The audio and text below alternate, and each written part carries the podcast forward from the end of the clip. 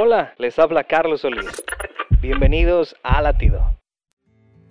Durante mi adolescencia fue víctima de bullying por ser cristiano. Una vez un compañero ahorcándome me obligó a gritar que ya no quería ser cristiano. Mi corazón estuvo herido por mucho tiempo. Por las redes sociales recibí la petición de amistad del mismo joven que me ahorcó hace más de 15 años. Con dudas acepté y Dios me dio una sorpresa al ver su perfil. Se había convertido a Cristo. Vi una de sus predicaciones. Ahí relató lo que pasó conmigo y cómo su vida cambió.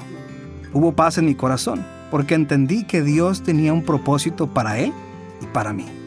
Si hay cosas pendientes en tu vida, tranquilo. Dios está por sorprenderte.